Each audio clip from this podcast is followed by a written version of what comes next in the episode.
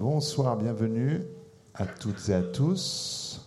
Merci d'avoir euh, répondu à l'invitation du Grand Palais pour ce débat euh, dans, le, dans les lundis du Grand Palais qui ouvre le tout dernier cycle en fait des lundis du Grand Palais qui s'arrêteront donc euh, définitivement le 14 novembre. Un dernier cycle consacré à Tintin en, en écho à l'exposition Hergé dans l'enceinte de ce grand palais. Le titre du débat de ce soir, Sparadra. Émile Sabor, l'humour d'Hergé est-il indémodable? Euh, Puisque les débats de ces lundis du Grand Palais ont toujours été placés sous signe d'une question euh, euh, qui prétend évidemment pas à, l'exhaustivité, ces débats, mais pas non plus à la résolution forcément des questions posées. Première question, beaucoup d'autres vont en découler. pour rappel, dans un premier temps, pendant une heure environ, je vais animer au besoin la discussion avec nos, invités, que je vais vous présenter dans un instant. Et puis le, dernier moment de, ces lundis du Grand Palais sont dévolus au, public pour les questions euh, que vous auriez à poser aux, intervenants ici présents. Euh, les débats doivent s'achever quelques minutes avant 20h, puisqu'il faut que cette salle soit libérée avant 20h, que la vie du Grand Palais puisse suivre son cours. Euh, et puis voilà, le moment des questions. Vous êtes certes nombreuses et nombreux, mais n'attendez pas pour les poser parce qu'il ne faudrait pas qu'il y ait trop de, frustrés. C'est généralement quand il reste plus que deux minutes que plusieurs mains se lèvent et que bon, faut faire des choix terribles. Euh, je vais poser bien sûr des questions à nos invités, mais euh, je précise aussi que euh, qu'évidemment que chacune et chacun sur cette estrade doit se sentir libre de réagir, d'intervenir, de rebondir, comme on dit, sur les propos de tel ou tel intervenant. Euh, il ne s'agit pas d'une conférence ou d'un colloque avec des communications, mais bel et bien d'un débat. En tout cas, on le souhaite. Euh, je vais remercier tout d'abord les quatre intervenants qui ont répondu à cette invitation. Euh, je les présenterai ensuite un peu plus, un peu plus, de façon un peu plus solide. À mes côtés, c'est Catel Guillou, est scénariste, et notamment scénariste des feuilletons radiophoniques des aventures de Tintin sur France Culture. Je, je développerai tout à l'heure. À ses côtés, Bruno Podalides, scénariste, réalisateur, acteur. Euh, aux côtés de Bruno, c'est Blutch, auteur de bande dessinée, acteur également. Euh, et puis Frédéric Peters, euh, auteur lui aussi de bande dessinée, qu'il soit scénariste ou parfois seulement dessinateur, ça arrive aussi, mais souvent les deux.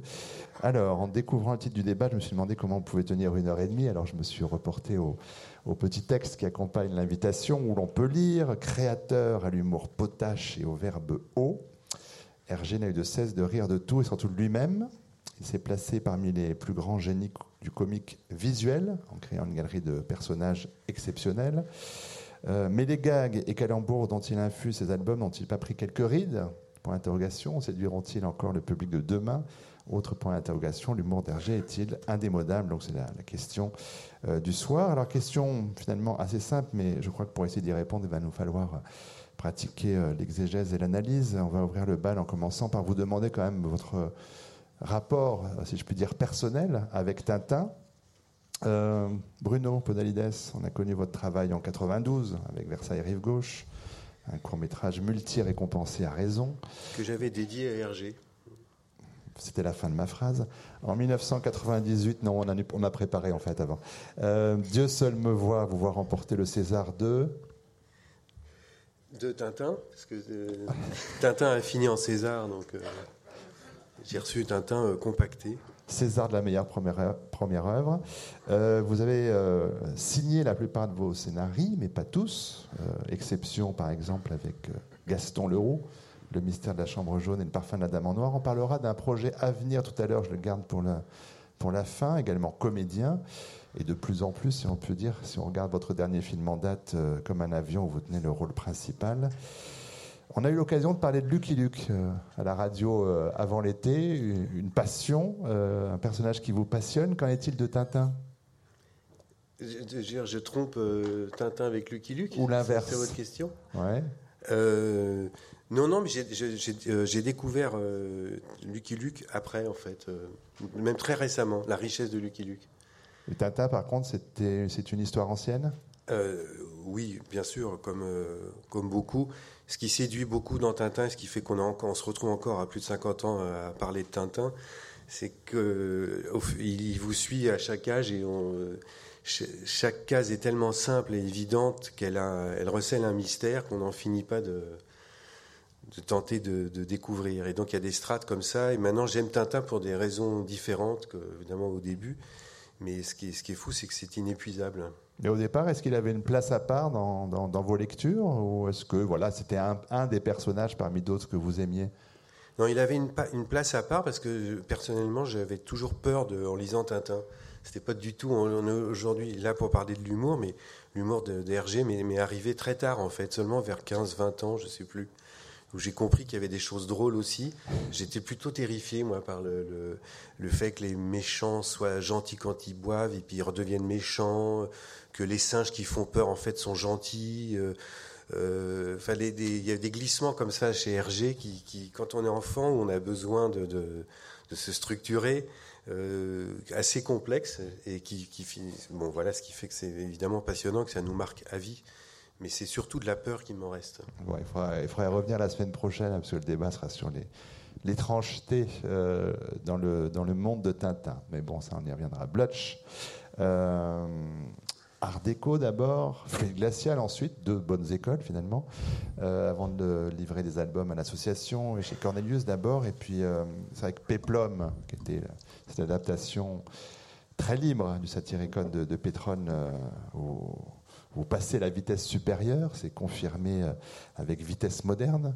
Euh, et puis, euh, ça un, un, style aussi, une écriture qui évolue encore avec C'était le bonheur, voilà, pour citer quelques, quelques titres comme des jalons dans, dans, un beau parcours. Et puis, bon, on n'est pas là pour analyser votre œuvre ce soir, mais peut-être se servir de votre œuvre pour parler de celle d'Hergé. rappelez quand même que vous avez reçu le Grand Prix de la ville d'Angoulême en 2009. Euh, on évoquait Lucky Luke avec Bruno, qui vous intéresse aussi, puisque vous avez euh, aussi œuvré ensemble euh, à l'anniversaire de Lucky Luke. mais on a pu dire au début que votre trait était influencé pour partie par Hergé, pour partie par Will Esner, ce qui est effectivement une synthèse étrange. est-ce que, est-ce que quelle place occupait Hergé alors dans votre panthéon à vous? Centrale, essentielle. Mais euh, il cohabite parfaitement avec euh, Lucky Luke euh, sur mes étagères. Aucune, lutte d'influence.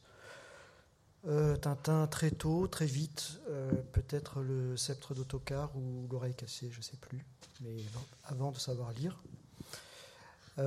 j'étais coincé dans le métro, là tout à l'heure, j'étais dans une espèce de situation rageante, comme il en arrive au capitaine Haddock par exemple, et, et, le métro était arrêté, et puis je me voyais, je voyais mon reflet dans la vitre, Et je, me voyais chauve et grisonnant et je me disais, je me disais ce que Bruno à 50 balais, était, était, toujours sur Tintin. Je me disais, qu'est-ce qui. je parlais à mon propre reflet. Je me disais, mais qu'est-ce que tu qu'est-ce que as encore à, qu'est-ce que, qu'est-ce que, encore à avoir à faire avec Tintin? Et en fait, j'ai réalisé qu'à chaque époque de ma vie, à chaque stade, on va dire, j'ai toujours trouvé des réponses dans Tintin. Donc Tintin est toujours, me suit toujours. Euh, euh, évidemment, ce que j'ai dit aujourd'hui n'est pas la même chose que ce que j'ai lisais en 1971 ou 72, mais en tout cas, euh, c'est un personnage, ce sont des, histoires qui, vieillissent ou qui grandissent avec moi, qui m'accompagnent en fait. Voilà. le rire, c'est l'étrangeté aussi. Hein. Parce que les gens qui rient, ils ont l'air fous aussi. Hein. Donc, il y, a aussi cette. Euh, parce que, bon, on va pas commencer à parler de ça, mais enfin. Euh, moi, comme Bruno, euh, je trouve que c'est un monde assez inquiétant et mouvant. Et, et, parce que c'est quand même une galère. Enfin, ils sont tous complètement cintrés dans Tintin, quand même. Il y a juste Tintin qui me console un peu, qui me, rassure, si vous voulez. C'est un peu. Mais sinon, tous les gens autour de Tintin, mais même son chien, mais, tous les gens, c'est des fous furieux. C'est un asile, euh, c'est un asile de fous à ciel ouvert. Euh. Si, vous, si, vous, si vous décomposez, si vous regardez le comportement, Haddock, c'est un des plus, euh, un des, j'allais dire que c'est un des plus, c'est un des plus pondérés, hein, franchement. Parce que Tournesol, il est complètement malade. Les Dupont, ils sont enfermés, et c'est peuplé de fous dangereux. Moi, Tournesol m'a toujours inquiété à un point. J'ai été terrifié par sa colère dans Objectif Lune. Je me suis dit, mais d'où ça sort cette colère qui dure sur six pages, je pense? Et après, tout le reste de sa vie, on va dire jusqu'au Picaros, elle est toujours là, elle est sous-jacente, cette colère. Vous savez, des fois, elle remonte. Mmh.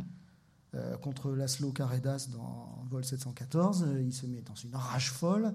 Il s'énerve dans les Picaros aussi, non À un moment, là. Euh, il est, il est, c'est un personnage très, très inquiétant. Qui, qui me, fait pas du tout. Enfin, je trouve pas drôle du tout. Je trouve, je qu'il est, flippant, comme dirait mon fils. dans, on a marché sur la Lune. Haddock, il, il, a bu un peu trop, là, puis avec son scaphandre, il s'envole dans, en orbite, là, tu. Et, et, Tintin est affolé, il, voudrait rattraper Haddock qui est en train de partir, et il dit, il, essaye de, qu'est-ce que je dois faire, professeur? Et, l'autre il dit, ah ben on a un nouveau satellite, euh, on va l'appeler Haddock. C'est-à-dire qu'il en a absolument rien à cirer que Haddock. Je trouve ça, moi ça me, ce qui est censé faire rire, moi ça m'a souvent vraiment profondément inquiété, en fait, si, vous voulez. Les Dupont n'en parlent pas, ils se retournent contre vous à la première, euh, à la première occasion sont vos amis, vous tapent sur l'épaule, vous leur sauvez la vie, et puis deux albums plus loin, ils vous accusent d'un vol ou d'un. Ils sont prêts à vous foutre en tôle. Non, bon, je vais recommencer. Mais... le professeur Calice, aussi dans Étoile mystérieuse, il est, il est contrarié parce que l'astéroïde ne percute pas la Terre. Ah oui Ses calculs ne sont pas bons. Et... Ouais il a une vision des scientifiques. Oui, ouais, ouais, non, c'est, un, un, monde hystérique, j'allais dire quand même. Hein. Enfin, y a, voilà. Donc, mais je voulais pas parler, je, j'étais pas parti pour. Ah ouais, mais euh, vous avez anticipé une première. Non, mais je voulais pas tenir le crachoir. Mais non, mais vous le tenez fort bien d'une part, et d'autre part, on reviendra sur ces personnages en effet, parce que ça fait c'est un des volets euh, de la discussion qu'on va avoir. Je finis le premier tour de table. Euh, Frédéric Peters, donc dessinateur, scénariste, bientôt 20 ans depuis le premier album, tout de même, 97 le temps passe. Hein. Mais euh, bon, c'est vrai qu'on vous a euh, connu euh, pour, une plus grande part avec les pilules bleues, ça c'était en 2001. vous avez ensuite dessiné la série Coma sur les scénarios de, Pierre Roisem, mais puis signé seul les séries Lupus et Ahama. un univers qui semble comme ça un peu éloigné de, celui d'Hergé. quel est votre lien, vous, à Tintin? Bah, en fait, moi, c'était surtout mon, quasiment mon unique euh, lecture d'enfance. En fait, mon rapport à Tintin, moi, ça consiste à essayer depuis 25 ans d'en sortir. c'est raté ce soir. Ouais. ouais c'était, euh, oui, oui, c'est terrible parce que euh, le dernier bouquin était chez, édité chez, mon dernier livre était édité chez Casterman et ça en arrivant chez Casterman, tout d'un coup, j'ai réalisé le, une espèce de boucle que j'avais pas du tout vu venir, hein, ce bouclé, qui était assez inquiétante. Mais alors, c'est bien le seul moment où ça m'inquiète. Ce qui est drôle, c'est que moi, ça m'inquiétait pas du tout. Non, non, Tintin, pour moi, c'était euh, c'était le contraire même, en fait. C'était le confort.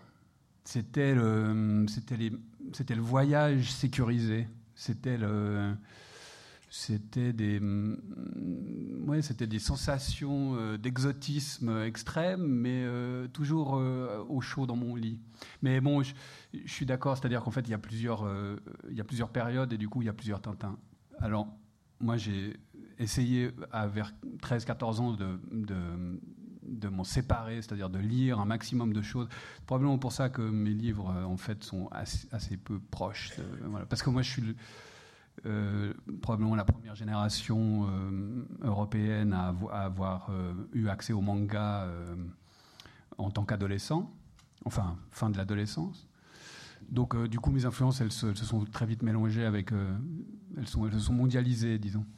Mais non, non, ce qui est, ce qui est rigolo, c'est que c'était du confort, c'était du voyage, c'était de l'évasion, c'était un peu d'inquiétude, évidemment, Raskar Kappa, il y avait quand même des choses inquiétantes, mais par exemple, la colère de Tournesol, moi, me, euh, enfin ne me faisait pas rire non plus. D'ailleurs, mais c'est marrant parce que du coup, on va réfléchir euh, en flux tendu parce que j'ai pas réfléchi à tout ça, moi.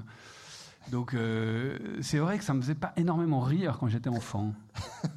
c'est ensuite, en fait, c'est vers la vingtaine, la trentaine, et surtout avec l'apparition de mes enfants. En fait, c'est en relisant Tintin avec mes enfants que j'ai réalisé à quel point c'était incroyablement drôle.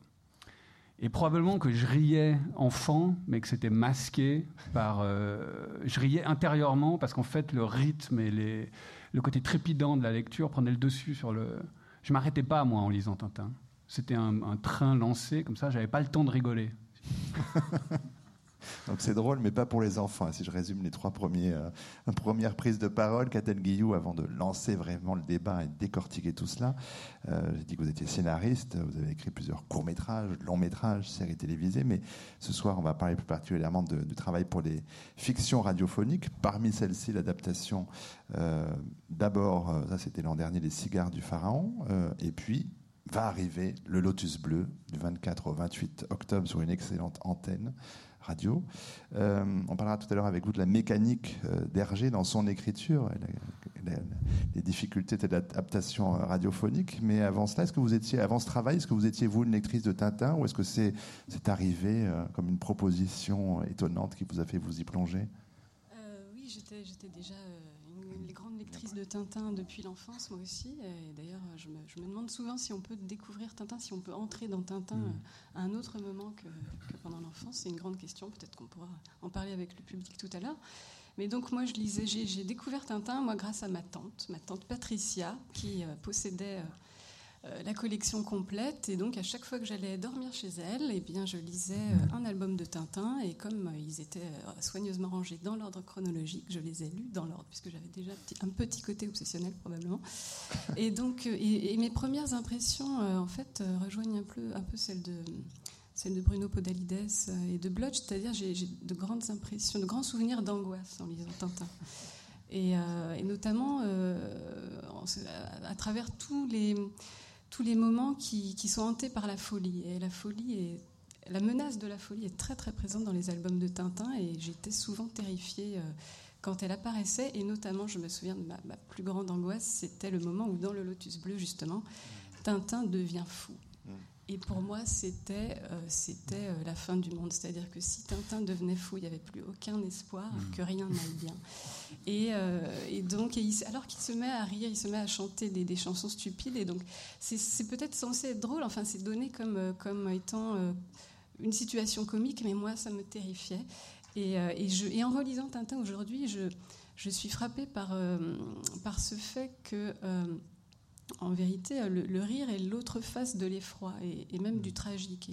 Et, le fond des albums de Tintin et, des albums d'Hergé, pardon, est, souvent empreint d'une angoisse tragique avec la menace de la mort et de la folie qui, qui sont là en permanente. Et, le rire euh, et l'humour sont là comme euh, comme une parade en quelque sorte. Et, euh, et, et, oui, j'avais pas du tout conscience de ça euh, en le lisant euh, enfant. Et, en tout cas, oui, quand France Culture est venu me proposer d'adapter Tintin, c'était une surprise totale. Et je dois dire que j'ai été enchantée parce que ça m'a donné l'occasion de me replonger dans ces albums et d'en découvrir d'autres niveaux de lecture et de, découvrir encore indéfiniment la richesse de cette œuvre.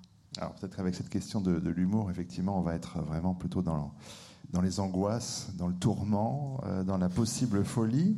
Euh, mais une chose qui est vraie, Bludge, c'est que dans les, premiers, les toutes premières aventures de, Tintin, Tintin, c'est plutôt lui qui, est, euh, qui, peut être joyeux, farceur, qui peut faire des, des coups un peu, un peu tordus pour s'amuser. Mais on voit très vite que Hergé, il, il, il, crée toute cette galaxie de personnages que vous évoquiez, comme s'il décalait ou déplaçait la, la fonction humoristique alors on met des guillemets du coup à humoristique, vers eux, alors que Tintin va être effectivement beaucoup plus euh, euh, à peu près le seul axe de normalité dans cet univers, de, dans cet asile de fous. Euh, comment est-ce que vous comprenez cette évolution, ce déplacement de, la fonction humoristique? Je pense que ce qui a été assez, assez remarquable, c'est que Hergé, on va dire l'auteur, s'est attaché à ce personnage toute sa vie, c'est-à-dire qu'il ne l'a jamais lâché, presque, presque jamais. Euh, donc, ce personnage et le monde qui entoure ce personnage a évolué avec l'homme, Hergé. Et euh, c'est drôle parce que Catel, elle, décrivait euh, un petit peu la, série et Tintin, mais on aurait dit qu'elle dressait un portrait d'Hergé lui-même aussi. le rire, l'effroi, etc. Bon, il y a un peu ce. il y a quelque chose qui me trouble, c'est que c'est un homme public, hein, mais qui reste impénétrable. Pour moi, c'est un personnage impénétrable euh, et assez mystérieux. C'est peut-être ce qui fait l'attrait, euh, son, attrait, en tout cas, euh, à mes yeux, en tout cas. les grandes créations de, de, personnages secondaires chez lui, c'est pendant l'occupation, je pense. Haddock, Tournesol, il y a les Dupont avant, mais sont les grandes,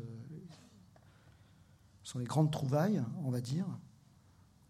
Et Haddock, pour moi, c'est un des personnages les plus puissants et les plus riches que j'ai pu rencontrer en fait dans ma vie de lecteur ou de, spectateur.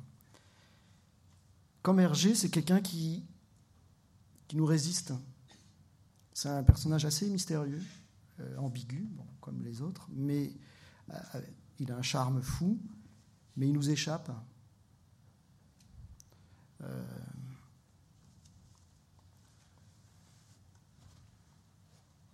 D'ailleurs, c'est valable pour les autres personnages d'Hergé aussi, je crois. Hein. Enfin, Tournesol aussi, c'est un personnage assez, euh, assez opaque. Et euh, malgré leur familiarité, ils nous restent étrangers. ça, je trouve que c'est absolument. Enfin, en tout cas, moi qui essaye d'écrire des histoires, je trouve ça. Je trouve ça remarquable. ce qu'il y a de fantastique chez lui, et ce qui fait que, c'est que c'est, un monde qui nous accueille, en fait, qui nous est ouvert. Euh, c'est un monde euh, dans lequel chacun peut rentrer, je ne sais pas comment, mais par la manière de dessiner, par la manière de, de, poser ce trait, par la manière de disposer l'espace. Je veux dire, il nous accueille, on rentre dedans, on est bien dedans. Il nous enveloppe. Euh, il nous tient jamais euh, à distance par des, par des effets de. Là, je parle graphiquement, par des, par des effets de. par trop d'effets, vous voyez ce que je veux dire. Il a, il a, il a une espèce de. Enfin, il y, a, énormément de force dans, dans, son travail. Et. Euh, euh, pour illustrer ce que tu dis, je, juste une, bulle. Euh, parce que dans, pour parler de l'expo, la, salle où on voit l'ancienne carte de vœux qui est présentée comme une fresque où tous les personnages ah d'Hergé mmh. viennent vers nous en tenant des petits panneaux. Il y a cette idée d'accueil et de voir euh, que c'est extraordinaire à quel point euh, le moindre petit personnage d'Hergé existe c'est complètement fou quand on regarde cette fraise de voir ah bah lui c'est Zorino enfin euh, des petits personnages un serveur de café ou je, mhm. qu'ils ont tous une identité propre euh, euh, qu'on voit et, je, voulais dire ça parce que tu parlais de, la, de que ce monde nous accueille et que cette salle et cette fresque là nous donne vraiment cette impression là je crois que tout le monde a envie de se faire des selfies devant comme si tout d'un coup on en faisait un peu partie. Il y a des personnages qui apparaissent sur cinq ou six cases et qui restent remarquablement gravé dans notre, dans notre mémoire. C'est quand même incroyable. Mais c'est vrai, Bruno. Moi, je suis jamais arrivé à ça. Hein, il, y a, quand même un, Ça, c'est pas vous qui pouvez le dire, mais bon. Non, non, mais il y a une espèce. Non, mais il y a quand même un. Il y a une compréhension de ce moyen d'expression euh, étrange qu'est la bande dessinée ou la littérature dessinée. Je, il y a, enfin, pour nous, enfin, c'est une exploration sans fin, si vous voulez. Il y, a des, réponses à chercher euh, tout le temps. Ma première histoire publiée dans Flux Glacial, que je dessinais en 1987, s'appelait Les Aventures de Tintin. C'est un truc qui, me poursuit euh, depuis le. c'est vraiment. Euh, et je, contrairement à toi, j'ai jamais essayé de m'en débarrasser en fait. C'est un peu. c'est. Je disais ça parce que moi, vers vers 18 ans, j'ai commencé à fréquenter. Euh, je suis, comme je suis suisse, euh, je viens de Genève. Genève était un haut lieu du, du, squat euh, dans les années 90. Donc de la culture alternative, les choses ont bien changé en 20 ans. Mais c'est que du coup, je traînais moi dans des milieux graphiques dans lesquels Tintin, c'était bourgeois. Mm. C'est-à-dire, bon, bourgeois, c'est un terme des années 60. Personne disait bourgeois chez moi, mais enfin voilà, pour être donc c'est aussi, aussi pour ça, euh, l'idée de s'en débarrasser, c'est qu'il y a quelque chose d'un peu... Euh, quand, on, quand on affirme son amour de Tintin à 18 ou 20 ans, on doit se coltiner euh, les réponses au racisme, au sexisme, à tous ces trucs. On n'arrive pas à faire comprendre aux gens que... D'ailleurs, même moi, j'étais mal à l'aise avec ça. J'ai dû j'ai dû fouiller dans la biographie du, personnage, comprendre euh, qui partait d'une façon très vierge au début hein, et qui s'est construit au fur et à mesure. C'était quelqu'un d'assez, euh, je pense, anodin au départ, euh, Hergé. Et donc qui a absorbé aussi tous les défauts de sa société et de son époque. Mais ça, c'est quelque chose que j'ai compris après coup. C'est, voilà, c'était aussi ça. C'était que c'était pas de bon ton, quoi. Il fallait lire Robert Crumb, mais, mais Hergé, ça va pas, quoi. ça a changé je pense que ça, a changé. Enfin, moi, j'ai changé, ou les gens que je fréquente à l'époque ont changé. J'ai le sentiment qu'on a vu le côté euh, euh, irrévérencieux euh, de Tintin, qu'on ne voyait pas quand moi j'avais 20 ans, en tout cas. Maintenant, on peut lire Crumb et Hergé. Ouais. ça progresse parfois. Mais juste sur la, question des, personnages. oui, je, voulais revenir là-dessus. Ah, C'était pour Bruno la question. C'était votre question, en fait. Hein. C'est que mais Tintin, au, début de, de, ses, de, ses, aventures, c'est une, une, enfin, une, petite brute aussi. Enfin, il a, il a non, mais c'est juste une marionnette aussi, qui est juste. Euh, moi, j'ai relu Tintin en Amérique récemment. J'ai été un peu, j'étais assez déçu, si vous voulez.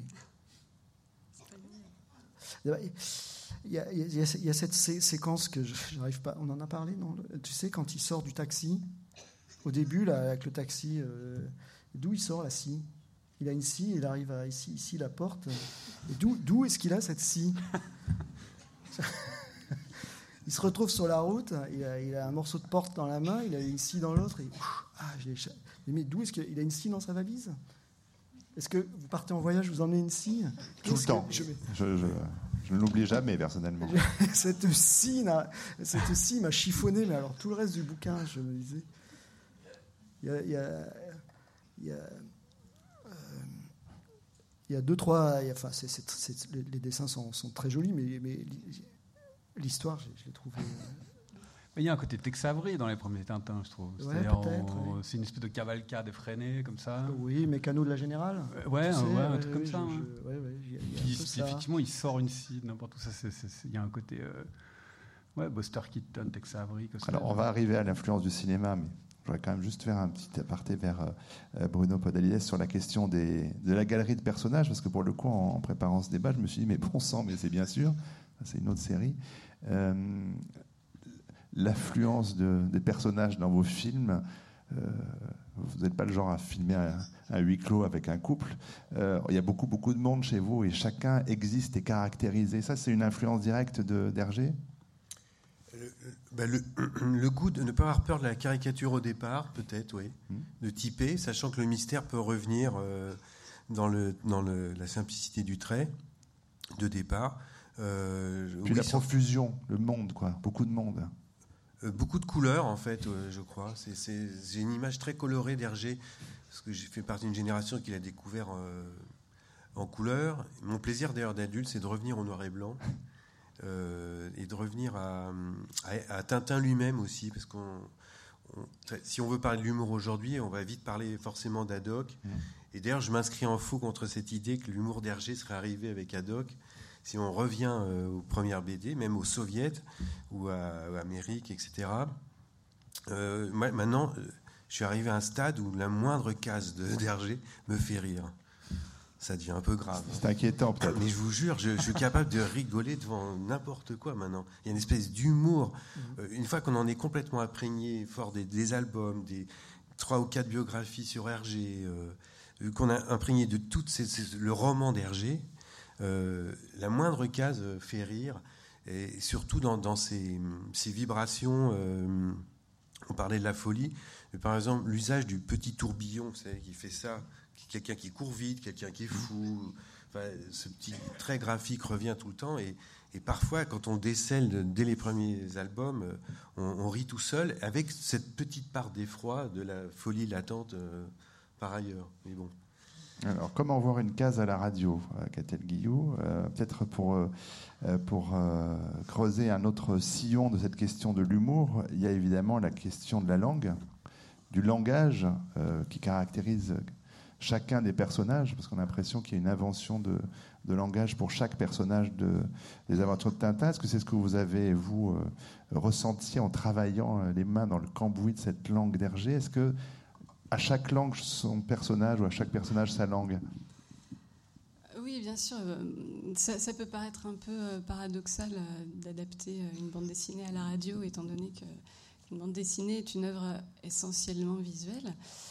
Et effectivement, l'humour d'Hergé repose en grande partie sur des gags, sur des, sur des déguisements, sur des grimaces, etc. Donc toutes sortes de procédés comiques purement visuel. Mais ça n'est pas euh, la seule forme d'humour chez Hergé. L'humour est, vraiment euh, protéiforme, il est multiple. Euh, et, il y a toute une dimension d'humour verbal, d'humour langagier, qui, qui, elle, bah, qui, elle, a toute sa place à la radio, et je dirais même plus, passe merveilleusement bien à la radio. Et euh, je pense, euh, bah, notamment, que, comme on parlait de, toute cette galerie de, personnages, moi, il y a déjà une chose qui me fait beaucoup rire, c'est les noms des personnages, mm. les noms propres chez Hergé, parce qu'il avait vraiment un, génie de l'onomastique, je trouve.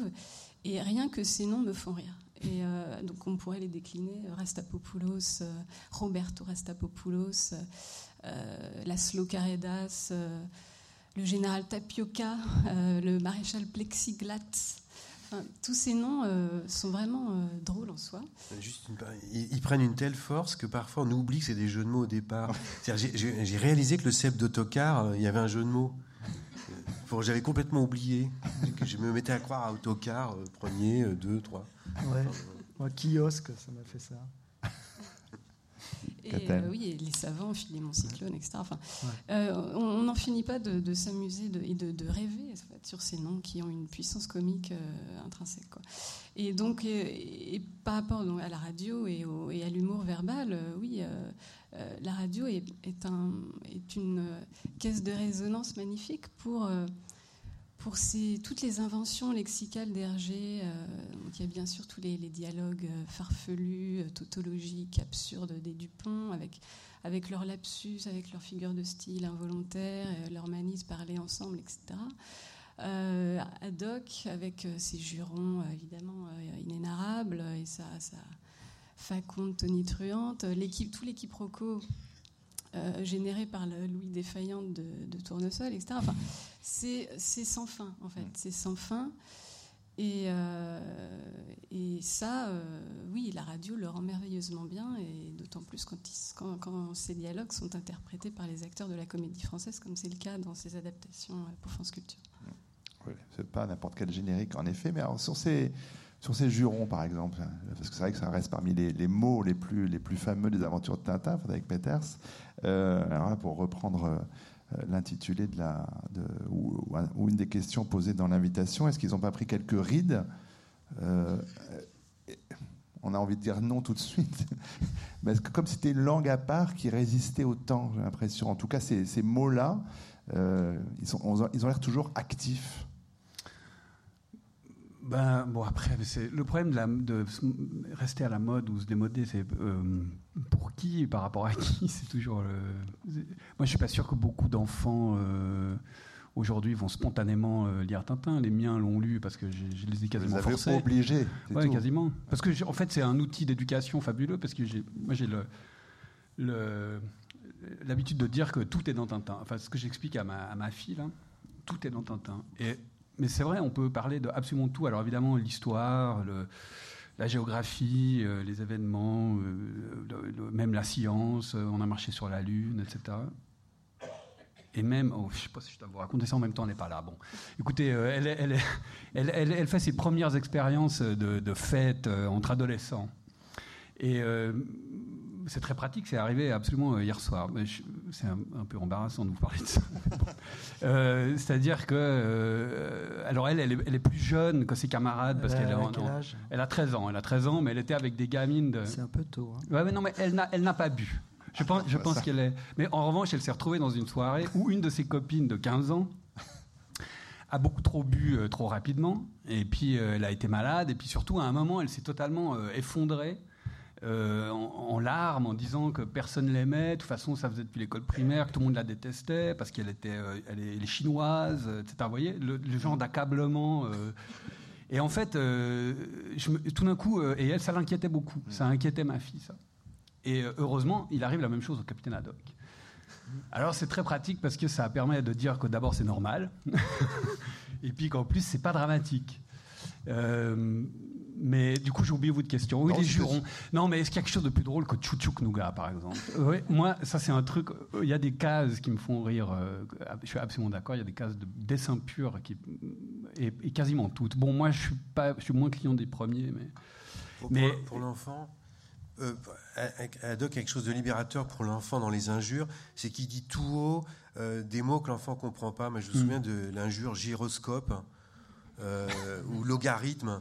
Euh, et on sent qu'Hergé les a pris pour le son euh, ornithorynque. on se figure même pas la tête d'un ornithorynque, qui est en plus drôle, mais, mais je crois qu'il y a quelque chose de. Adoc un, un, comportement d'enfant très souvent, et c'est ça qui, est drôle. Mais je pense qu'elles sont, c'est la force de ces insultes, c'est qu'elles sont incompréhensibles. Et du coup, c'est ce qui les rend indémodables. C'est une espèce de musique, une espèce d'éructation. Euh, probablement ça, c'est un, effet comique euh, indémodable. Ouais. qui fait partie de l'humour nonsense qu'on retrouve dans des situations, qu'on retrouve euh, ouais, pour moi, pas seulement dans la langue là.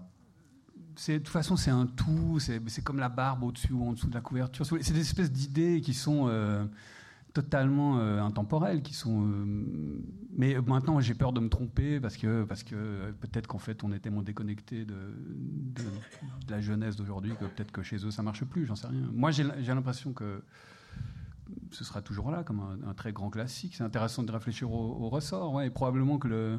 Moi, je me rappelle que comme j'étais monomaniaque de Tintin, on m'offrait des choses. Jusqu'à 13-14 ans, on m'offrait des trucs. Et je me rappelle qu'on m'avait offert le, dictionnaire d'Albert Algou je devais avoir 14 ans, un truc comme ça. Et là, tout d'un coup, euh, j'ai réalisé que jusque-là, euh, je ne m'étais jamais posé la question de savoir ce que ça voulait dire. Coloquinte, euh, Tchouk Tchouk Nougat, tous ces trucs-là. C'était une espèce de musique abstraite comme des onomatopées, comme des, comme des dessins. Vous savez, quand on, y a, dans d'autres, dans d'autres, probablement aussi chez Tintin, mais ça je me rappelle plus, mais dans d'autres bandes dessinées, quand il y a des jurons, ils sont illustrés pour pas qu'on les, pour pas qu'on, pour pas qu'on on ait à les lire, pour pas que ça salisse les yeux des enfants. Quoi. Donc il y a quelque chose comme ça. Je pense, qu'il est un peu tôt pour dire, euh, pour, pour essayer de, de déterminer si c'est une œuvre euh, indémodable ou, parce, parce que euh, parce que nous sommes des contemporains de, ce travail. En fait, il faudrait se donner rendez-vous dans 200 ans et, nous aurons une, réponse certainement. C'est comme si on était là en 1702 pour, Molière. et pour parler de Molière. Mmh. Alors, parce que Molière est mort il y a 30 ans. Je pensais à cela également. Et je pense que c'est un peu tôt. Mmh. On peut s'avancer en disant qu'Hergé, je crois, quand même, est un grand euh, écrivain, dessinateur du XXe siècle. Ça, va, là, vous prenez pas trop, trop, de euh, risques. Euh, quel courage de dire une chose pareille à la tribune. Et je pense qu'à un moment, il faut dire les choses comme elles sont. Euh. Là, vraiment, j'admire votre bravoure. Oui, je reviens sur ma marotte. Je trouve, que Haddock est un des héros du XXe siècle, si vous voulez, euh, littéraire en tout cas, hein, une, grande figure. Mais pour, pour, pour euh, quitter le chapitre personnel et anecdotique, je vis avec quelqu'un qui est né en 2000, donc qui est dans sa 17e année, qui aborde Tintin. Mmh. C'est un grand lecteur de bande dessinée. Il a tout lu, mais Tintin jamais.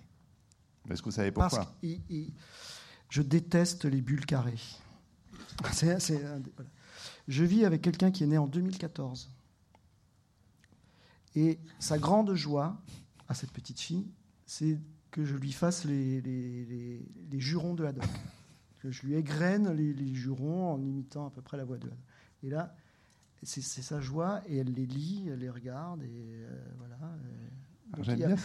Il y a, Dans ce que vous venez de dire, parce que je voudrais en parler avec Catel, en imitant la voix de Haddock, ce qui veut dire que vous la connaissez.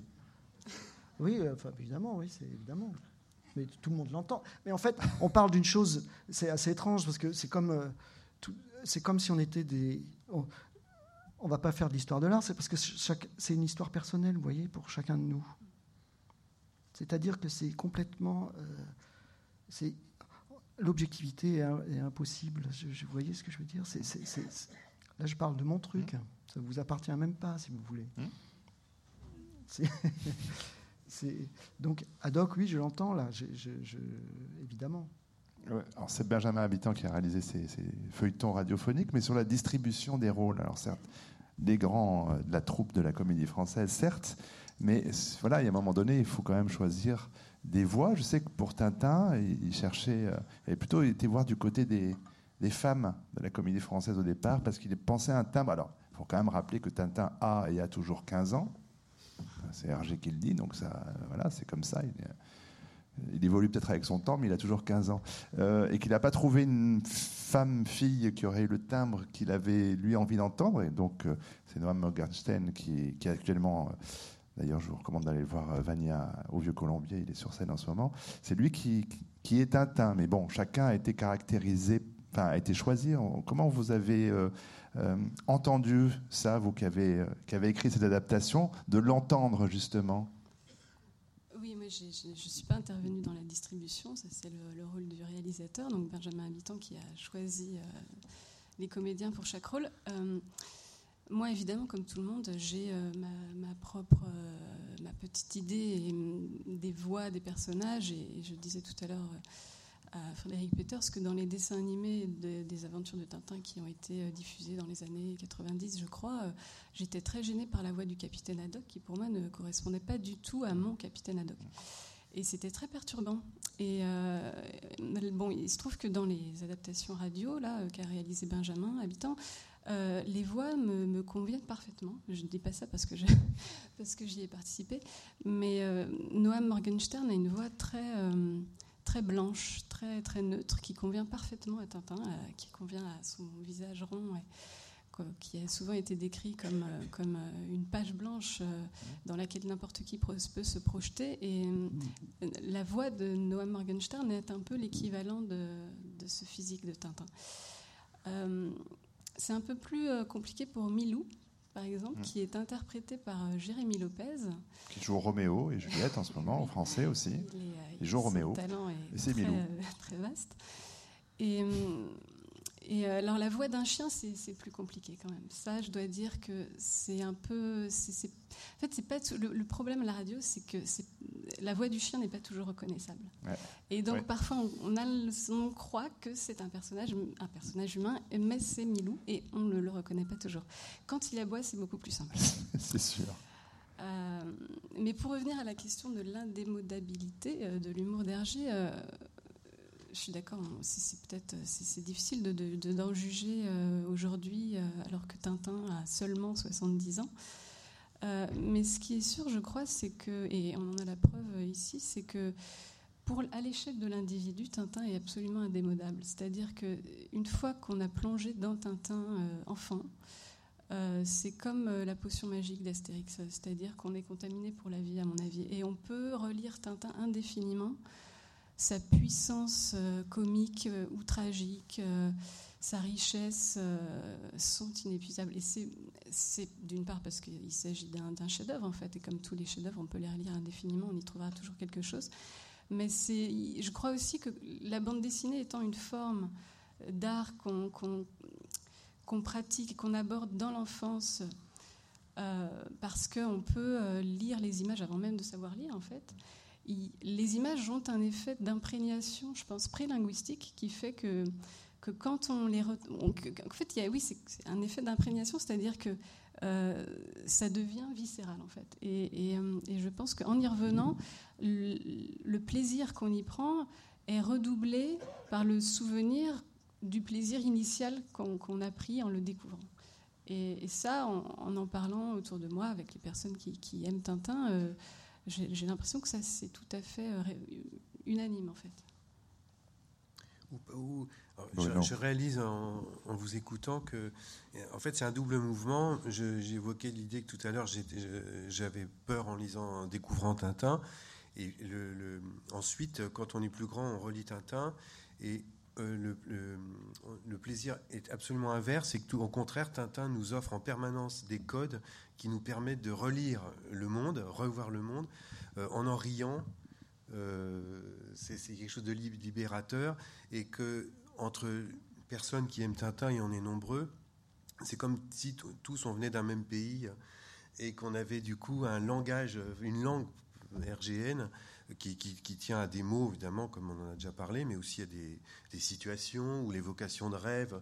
Il y a beaucoup, beaucoup de, figures, même humoristiques, comme le sparadrap, euh, qui, qu'on peut dire aujourd'hui encore pour des affaires qui vous collent, euh, comme Sarkozy avec son bimalion, ou, euh, ou la barbe dessus-dessous. bon, bref, on, peut plaquer comme ça des figures du monde, ou même si je vous vois aujourd'hui comme ça, je peux tous vous voir tout d'un coup avec des, comme si vous étiez tous des perroquets euh, dans le rêve de le cauchemar de, de Haddock. Enfin, il, se- plaque comme ça des, images du monde et qui, finalement au contraire sont plutôt rassurantes.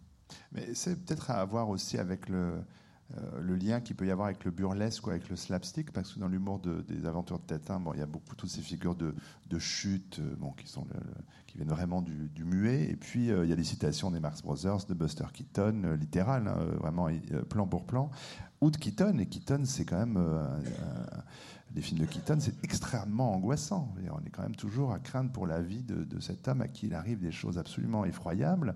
Euh, bon, c'est cette figure de, clown blanc comme ça, mais il, passe toujours euh, au bord de la catastrophe. Et il y a quelque chose de très mélancolique. J'ai l'impression qu'il y a, peut-être quelque chose qui, qui vient de cet univers euh, du cinéma muet, du burlesque, de ces grandes figures. Est-ce que ça vous semble possible, Frédéric Peters Moi, j'ai découvert ça récemment, en fait, en lisant des choses. que l'amour d'Hergé pour ce cinéma-là, qu'il y allait enfant, que ça l'a, que ça l'a marqué, influencé. Moi, je ne savais pas du tout. Bon, en même temps, c'est assez logique. Mais euh, non, mais ce qui est drôle, c'est que moi, par la suite, je me suis découvert une passion pour le, pour le, pour tout ce cinéma-là, ouais, et que voilà, c'est, c'est cohérent, ça fait sens, c'est une évidence. Mais euh, et du coup, ça m'a amené parce que euh, dans le cinéma burlesque, euh, c'est-à-dire c'est pas n'importe quel corps de n'importe quelle façon qui crée le, rire. Alors évidemment, il y a les grands classiques, mais il y a des gens, par exemple, Cary Grant, par exemple, dans les films des années 30, a une espèce de euh, capacité à être extrêmement drôle en tombant. En, voilà, tomber, c'est pas, c'est pas n'importe quoi. Ah. Et il y a, moi, il y a quelques années, j'avais lu un- une, interview de. où c'était un bouquin, je crois c'était un bouquin de- d'entretien avec Billy Wilder, et il expliquait que ça l'énervait, qu'on que filait toujours des Oscars aux gens qui, jouaient des drogués, des alcooliques, alors qu'il n'y a, rien de plus difficile que de savoir ouvrir une porte. Et dans Tintin, et ça, ça m'a, mon amour pour tout, tout ce cinéma-là m'a fait retourner vers Tintin et du coup comprendre pourquoi et comment c'est génial. C'est-à-dire que les personnages dans Tintin, ils savent ouvrir des portes. Ils savent porter un truc. Euh, Il y a euh, quand, euh, dans Coq en stock, quand ils se, euh, quand ils, ben ça c'est parce que j'ai lu cette merveilleuse revue euh, BD d'un- festival à Lausanne, mais je, montre Blotch parce qu'il est, dedans. Mais il y a des superbes euh, il décortique euh, de façon assez brillante plein de choses. Et il y a une séquence dans Coq en stock où, euh, d'ailleurs, ça fait écho à l'actualité d'aujourd'hui, ce qui rend le truc encore plus drôle, où Haddock et Tintin, pour, pour passer inaperçus, parce qu'ils sont au. J'ai oublié le nom du pays arabe, mais c'est une parodie du Yémen, mais Le Kemed. le Kemed. Et, euh, et ils, se, se voilent intégralement pour passer inaperçus. Et ils portent une cruche sur la tête. et il y a un moment, euh, euh, Haddock, euh, alors là j'allais dire un mot suisse roman, il s'encouble, hein, c'est-à-dire qu'il se prend les pieds dans, une, dans un caillou. Et, il doit absolument éviter de tomber pour casser sa cruche et garder une espèce de, de tenue, quoi, pour pas être, pour pas être dévoilé d'ailleurs au sens propre du terme. Et les moments qu'a choisi Hergé de dessiner, c'est-à-dire le déséquilibre, euh, voilà, c'est pas celui, c'est pas la, c'est pas la microseconde d'avant, c'est pas la microseconde d'après, quoi. C'est celle-là, c'est celle-là qui est drôle. Si vous en faites une autre, elle devient euh, excessive, tragique. Euh, je repense à, je crois que c'est dans Tintin au pays de l'or noir, non, quand les Dupont sont en maillot de bain rayé, puis qu'ils ils, ils sont convaincus de voir de l'eau, puis ils se jettent par terre. Le geste, la chute, le la façon de dessiner, quoi. Enfin, ça, c'est très dur à, à formuler. Le, Blot, il arrive bien à parler de dessin mieux que moi, mais je ne sais pas à quoi ça tient, ça. Il y a une espèce de, de, de justesse de, de la ligne, mais en même temps, il faut qu'elle soit excessive comme il faut. Enfin, bref, je suis sûr que tu parleras ça mieux que moi, mais j'y suis revenu grâce au cinéma burlesque, c'est ça que je voulais dire. Blutch, alors, pour Les enchaîner? personnages ont quand même une grande dignité, euh, je trouve. euh, Toujours. euh, toujours, oui. C'est ce, qui était, Toujours. c'est ce qui était euh, raté dans les dessins animés des années 90. Les voix manquaient de dignité. Ouais. Hein Et d'ailleurs, euh, et après, je te, des- je te rends le mais C'est des personnages qui ont une tenue quand même. Je voulais juste te rejoindre. Mais ça m'a frappé euh, en voyant l'adaptation de, de Spielberg. C'est-à-dire que dans la, dans la- ça c'est très intéressant d'ailleurs de voir le génie d'Hergé. Bon, moi je suis par ailleurs un, un- un grand admirateur de Spielberg aussi, enfin jusqu'à une certaine époque, moins dernièrement, mais pour d'autres raisons. Sugarland Express.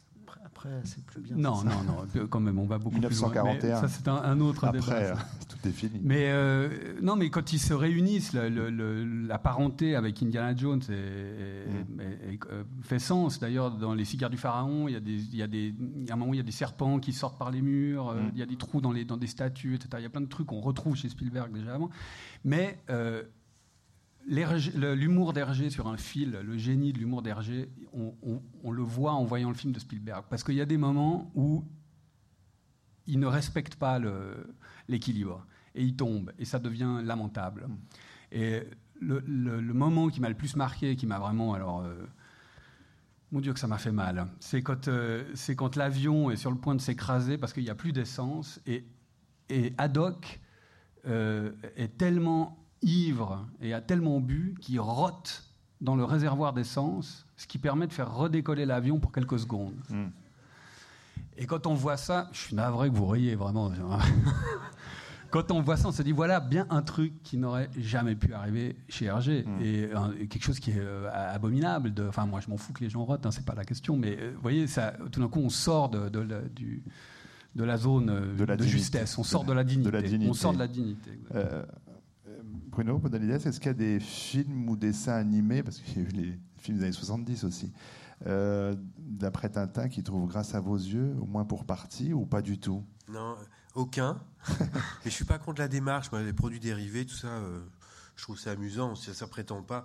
C'est à, à la fois un, un portrait euh, tenté de Tintin. Ce qui, me choque le plus, c'est effectivement des, des- des exemples comme tu citais. Moi, j'en ai un autre. C'était dans les dessins animés où, parce que vous en parliez, euh, tout d'un coup, Tintin. euh, a bu était piqué par le Rajaija, le poison qui rend fou, et, devient fou. Et, quand, on- a peur, quand on est lecteur, no- notre héros, on n'a plus d'espoir, il est fou. Et dans le dessin animé, euh, pour que le, spectateur n'ait pas peur, on nous montrait déjà, avant que Tintin soit piqué, que le, fameux complice avait remplacé le, poison par une boisson neutre. C'est plus ça qui me met en colère, Mm. parce que je trouve que c'est dans l'essence même, encore une fois, de Tintin, qu'on ait peur pour son héros, et, et de ne pas respecter les scénarios d'Hergé, qui sont extrêmement riches, y compris dans le Spielberg. Je trouve que si euh, je suis mal fait comprendre dans un interview récent, parce que je ne veux pas du tout ad- adapter un film de Tintin, mais si je devais le faire, je sais que je prendrais un album et que j'essaierais de le respecter, parce que plus je m'y replonge, plus je vois que scénariquement, dès les premiers albums, on dit que c'est qu'une succession de péripéties, il y a déjà des, excellentes idées de scénario, et ça, c'est la, la ligne claire est aussi à cet endroit. Mm. Il y a des tours de force, mais des tours de force, j'ai même du mal à vous les, à vous les décrire. C'est-à-dire, au début de, du crabe aux pinces d'or, Tintin rentre chez lui, il a un morceau de, de, euh, papier euh, arraché d'une boîte de conserve. Euh, Milou a attrapé un os dans une poubelle. Euh, il y a un jeu sur deux pages entre le courant d'air avec cette feuille de papier qui s'envole, l'os. Tintin va chercher une loupe. Il est tellement, euh, il pose la loupe, il prend l'os en pensant que c'est- un tour de force. euh, Mais, moi qui écris des histoires dessinées, je, peux vous dire que c'est vraiment, c'est vraiment, mais c'est vertigineux si vous voulez. Il y a un autre exemple. Pour rendre ça à la radio, euh, bonjour, hein, c'est cette espèce de petite séquence. Il y en a une autre dans, dans Objectif Lune que j'adore, c'est la porte. Euh, ad hoc, il y a un jeu avec une porte sur- qui, qui dure une page et demie, je pense. Il se la prend dans les fesses, il se la Mm. prend dans la, dans la tête, il- l'envoie dans la, la figure de Baxter, je crois, ou de Wolf. Enfin, bref, il y, a un- il y a- il y a des- il y a des tours de force de, de- de- de mise en scène, de mise en dessin, de, de mise en. je- voilà, qui sont. Ouais, alors ça, je, je- ça, je peux étudier. euh, mais je, je- je pense que ma vie ne, suffirait, ne suffira pas pour essayer d'en faire le tour. si vous voulez. En, en ce moment, je suis fasciné par les portes qui se ferment chez Hergé. Ouais, Parce que je trouve qu'elles sont extrêmement drôles. Quand la, Mm. la- quand la porte de la fusée se ferme, ça fait clac. ouais, C'est, ouais. je, sais pas, plus, je, crois, je crois que le dessin est là, mais c'est, c'est fascinant de voir. C'est hyper drôle, quoi, cette porte qui. Il y a un effet de silence et de. de- où les trappes, euh, dans l'Amérique, il y a une trappe qui s'ouvre et qui se referme. tchlounk.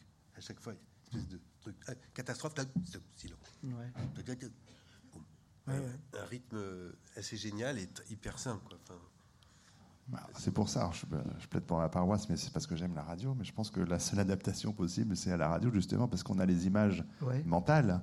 Alors, bien sûr qu'il y a toute cette dimension visuelle qui ne peut pas être rendue du, euh, du jeu d'angle, même de la façon dont, euh, narrativement, ce bout de papier, cet os, ce sparadrap, euh, mm. il, voyage, mais c'est un travail sur les images mentales, un travail d'adaptation de, de Tatin pour vous? Oui, beaucoup, oui, oui, parce que évidemment, on essaye de trouver des stratagèmes pour, pour traduire, pour restituer euh, les, les, scènes comiques qui sont, qui sont purement visuelles. Euh, et pour ça, on a les bruitages d'une part, on a les dialogues d'autre part, mais il y a aussi, euh, c'est aussi un pari sur, sur la mémoire de, de l'auditeur en fait, parce qu'on sait, mmh. quand on adapte Tintin pour la radio, on sait qu'on s'adresse à un public qui connaît déjà Tintin, même si tous les auditeurs ne sont pas des lecteurs forcément très assidus ou des lecteurs des tintinophiles euh, euh, avérés, euh, on sait que chacun, chacun connaît les personnages de Tintin, chacun connaît le style d'Hergé et la nature de son univers en fait.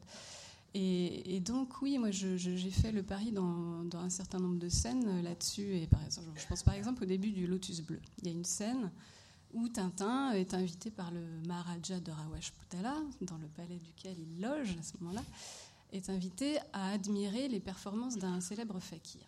Et donc le fakir, dans l'album, euh, fait une série de, tours. Alors d'abord, il, il, saute sur des bris de verre, puis il s'enfonce des, couteaux à travers le corps, puis euh, il se met en équilibre sur le nez, sur la pointe d'un clou posé au sol, et il se met à tourner sur lui-même, etc. Et donc dans l'album, ça c'est une succession de cases muettes. Et comme je voulais surtout pas euh, me priver de, cette scène-là, qui, est hilarante en fait, eh bien, j'ai fait prendre en charge euh, ce qui se passe, l'action, par euh, le Maharaja qui annonce à Tintin ce que le fakir va faire. Donc il lui dit Regardez Tintin, là il va, il va sauter sur des bris de verre et puis après il va s'enfoncer des poignards à travers le corps, etc. Et ce, procédé qui peut paraître un petit, peu, un petit peu explicatif, donc un petit peu lourd, en fait, je le crois utile parce que hum, je, pense que c'est dans, ce jeu, en fait, dans, cet espace et cet échange entre les dialogues euh, des personnages là que, que j'introduis et la mémoire visuelle de l'auditeur et, cet effet de réminiscence que ça peut provoquer chez lui, je pense que c'est dans ce jeu-là que l'effet comique peut rire. Parce que l'auditeur va convoquer son propre imaginaire et son propre souvenir des, des, des, gags qui l'ont fait rire ou, qu'il peut imaginer s'il n'en a pas tout à fait le souvenir précis. Et puis tel que tu en parles, tu gardes l'idée première d'Hergé qui est l'application d'un programme. Mmh. Le fakir, il va faire ci, il fait ci. On sent qu'il déroule un programme qui est de moins en moins convaincant. Mais tu gardes la même idée en fait en annonçant le programme. Et avec euh, le travail de bruitage qui est important de Sophie oui, euh, et Bertrand Amiel. Et Bertrand Amiel, voilà, j'ai oublié son nom. Euh, merci pour lui. Euh, ce qui me fait du coup oublier la, question suivante, mais je regarde l'heure en même temps. Il va bientôt donner la parole au public. Donc il devrait y avoir des micros qui seront peut-être disponibles. Voilà, donc vous lèverez la main et on arrivera vers vous. peut-être la première personne qui a envie de poser une question peut d'ores et déjà lever la main, comme ça on vous amènera un micro. Et là, aucune main ne se lève. Gag. Blutch, vous vouliez intervenir? Non, c'est une réflexion. Je, ne compte pas Hergé parmi les, les, grands humoristes de la bande dessinée, si vous voulez. Je ne le place pas. Son travail n'est pas. Je ne compare pas son travail au travail de Kurtzmann, Goscinny, ou Franquin, ou Gottlieb, qui sont pour moi de grands humoristes qui ont travaillé vraiment. Leur travail, c'était l'humour. Hergé, c'est un travail plus romanesque, plus. Euh, je pense qu'il serait faux de, le réduire, en tout cas de, dire que c'est un humoriste, si vous voulez. Euh, je crois que je l'ai entendu dire déjà que ce qui lui plaisait, hein. c'était de créer des situations amusantes, si mm. vous voulez. Il utilise le mot amusant, mm. pas le mot humour. Euh, il y, a une différence. mais il y a vraiment des, gars qui font euh, éclater de rire. J'ai un ami l'autre jour qui me racontait qu'il se souvenait de sa cousine qui pleurait de rire littéralement avec dans Tintin et les Pigaros le geôlier qui a les spaghettis sur la tête. il me dit je revois ma cousine pleurer de rire. Bah, mon fils est très exigeant, il fait une école d'art, il est dans cette partie, cet âge où il faut se distinguer, enfin, très exigeant, et il était mort de rire en, lisant, euh, en tombant sur la planche de la télévision qui se dérègle dans les bijoux de la Castafiore, mm. qui est une espèce d'expérience d'art contemporain aussi euh, dans le genre. Mais j'étais frappé parce que la question c'est ça, est-ce que, -ce que les jeunes mm. rient encore mm.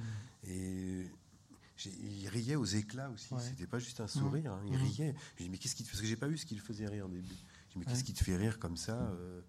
Et c'était cette planche avec les Dupont. Il y a un bateau en surimpression qui passe. c'est le dérèglement complet de la télévision. Mais, pour preuve que c'est peut-être pas effectivement euh, l'humour qui le caractérise.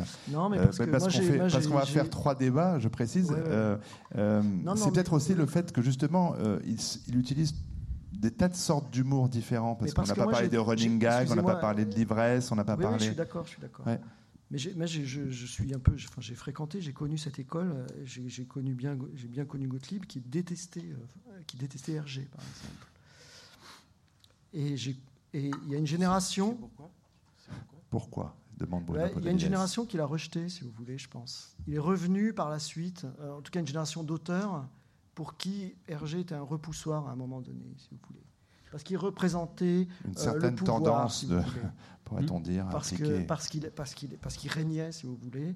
Les gens qui sont qui, qui sont arrivés, euh, on va dire dans les années 50-60, avaient besoin de se démarquer, en tout cas de, mm. de, sortir de son, de, son ombre. Donc ils se sont construits contre lui. C'est ce qui arrive dans la plupart des, dans, tous les mouvements artistiques, de toute façon. Le cinéma n'a pas échappé Donc la grande, ce sont les auteurs des générations ultérieures qui se sont, qui sont réappropriés. il faut que ça saute une génération, généralement. On peut aujourd'hui aimer du Vivier et Jacques Becker.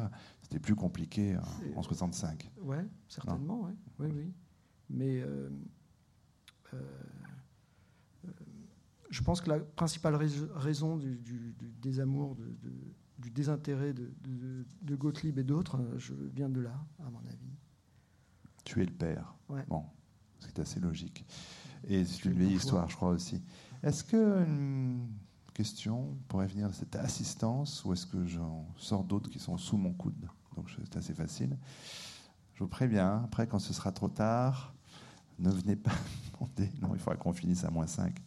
Euh, justement, euh, puisqu'on on le disait, euh, Hergé utilise en fait tous les ressorts du comique, puisqu'on est dans un débat sur l'humour, et euh, qu'effectivement aimer Hergé c'est pas toujours bien vu. Euh, il y a des choses qui prêtent pas forcément à rire, à savoir la vision de l'autre par Hergé, souvent l'autre de l'autre pays, alors que ce soit effectivement les, Congolais, les Soviets, les Tibétains, les Italiens. Non, les Tibétains, les Asiatiques, ils sont à part. Ils sont plutôt, ils sont plutôt aimés par, par Hergé. Sauf les Japonais. Sauf les Japonais. C'est oui. c'est très compliqué. Est-ce que, c'est, est-ce que le rire coince pas un peu dans ces cas-là Tiens, Catel Guillaume, puisque vous... Alors, euh, oui, c'est un peu délicat. Dans, dans, dans, le, bon, le Tintin au Congo, c'est un cas particulier. Et c'est vrai que le, la satire des Africains et le parler petit nègre, etc., euh, passe beaucoup moins bien aujourd'hui. Les personnages arabes, ensuite, c'est pas souvent mieux. Les personnages arabes, oui, c'est vrai. Euh, alors ça, c'est des albums que j'ai pas relus récemment au Pays de l'Or Noir ou, euh, ou Coq en stock. Euh, mais pour ce qui concerne les Japonais, donc qui sont présents dans le Lotus Bleu, c'est vrai que la, charge de d'Hergé est, très mordante, quoi. Et très là, il n'y a aucun. En fait, Hergé a pris parti pour pour les Chinois très clairement et et la compensation qu'il fait par rapport, à, par rapport à Tintin au Congo, qui était simpliste et qui, euh, et qui euh, représentait la vision idéologique de son temps, euh, Hergé a pris ses distances par rapport à ça, soutenu ou conseillé par, par certains abbés, par certains religieux qui l'entouraient. Il s'est renseigné beaucoup sur la Chine. Il a, c'était l'occasion évidemment de la, grande rencontre avec le vrai Chang le, jeune euh, artiste Chang qui avait son âge. Et cette amitié euh, profonde a fait que Hergé a voulu dépasser euh, ses préjugés, dépasser tous les stéréotypes qu'il y avait sur la Chine. Et c'est l'occasion aussi d'ailleurs d'une scène assez drôle dans le Lotus Bleu où Tintin, juste après avoir sauvé Chang de la noyade, une fois qu'il l'a ramené sur la berge et qu'il l'a ranimé, Euh, Chang s'étonne d'avoir été sauvé par un blanc, puisque tous les gens de sa famille lui, lui avaient dit que les blancs étaient des gros méchants, etc. Et là, Tintin lui dit mais non, tous les Occidentaux ne sont pas comme ça. Et d'ailleurs, tu, sais comment se compense des Chinois euh, chez moi? Et là, Tintin débite hmm. tous les stéréotypes euh, sur les Chinois. Qui jettent leurs enfants à l'eau, enfin les bébés, que, que, les hommes portent des nattes et qu'ils mangent des œufs pourris et des nids d'hirondelles, etc. Et, ça fait éclater de rire euh, Chang. Il dit Oh, qu'ils sont drôles, les gens de ton pays. Et ça, c'est un morceau d'autodérision qui est, qui est, euh, assez remarquable dans l'œuvre parce que euh, c'est assez rare l'autodérision chez Hergé. Mais là, on, sent qu'il se moque un peu de lui-même, en fait, de celui qu'il était avant d'avoir rencontré Chang. Mais en revanche, euh, le, revers de la médaille, c'est que les, Japonais, euh, qui étaient les ennemis des Chinois à l'époque, sont euh, totalement caricaturés. Et là, le personnage de Mitsuhirato en particulier, qui est le gros méchant du Lotus Bleu, lui, rien ne le sauve. Alors, ça passe parce que, parce que enfin, on accepte, on a de l'indulgence aussi pour ça. Parce qu'il y a eu la guerre après, et ils faisaient partie des forces de l'Axe en plus. Donc, je veux dire que les Japonais sont devenus des vrais méchants après, c'est-à-dire dans, l'histoire euh, par la suite. Et des vrais Ils ont été dépeints comme vraiment des méchants. Euh, alors qu'en 35, le bouquin est sorti en 35, 34. je crois. 34, Mais dans le Lotus Bleu, les Blancs sont très maltraités aussi. Hein, les gibbons et compagnie. Euh, les Américains. Ils molestent le petit Chinois et ils parlent comme des gros beaufs colonialistes. Hergé les peint déjà comme ça à l'époque, en disant ah, j'ai heurté un Chinois, je ne sais plus ce qu'il raconte. le, enfin, il se moque vraiment des, colons à ce Et dans Tintin en Amérique aussi, il y a des espèces de, rapaces qui viennent euh, euh, déposséder les Indiens de leurs terres. Enfin, il y, a une charge contre le shérif complètement sous.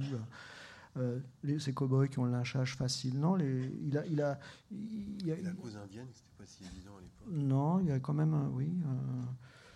Et puis on est, on est quand même une époque collée-montée. Hein. Qu'est-ce que moi je me souviens qu'on se gondolait quand Michel Leb imitait les Noirs il y a 30 ans, si vous voulez. Mmh. Non mais là, j'ai l'air de faire une boutade, mais c'est la vérité. Pas du tout, non, c'est vrai. Il passait à la télévision, il faisait plaisantement, et tout le monde était mort de rire. Mmh. Aujourd'hui, on peut pas, vous, enfin, je vois pas, c'est très. Bon, la, la différence. Avec Peters. Aujourd'hui, tu vois Michel Leb, tu ris plus. Mm. en revanche, tu relis Tintin, tu ris. Alors, à part le Congo qui pose un, vrai problème, mais ça, je crois qu'il l'a reconnu lui-même et il a assez bien décortiqué comment il en est arrivé là et mm. comment il en est sorti, etc. Mais il y a un exact contemporain d'Hergé qui s'appelle quasiment, qui s'appelle Simon. Simon, à la même époque, a écrit un livre qui s'appelle. Euh, il a fait des reportages en Afrique noire, au Congo. Ça s'appelle À la recherche de l'homme nu. Ce sont des charges contre le colonialisme. Mm. Quand Hergé dit tout le monde était comme moi, c'est pas vrai. Bah non, non, non. Bah non. Mais c'est pas c'est pas c'est pas avec cette excuse là qu'il s'en sort le mieux.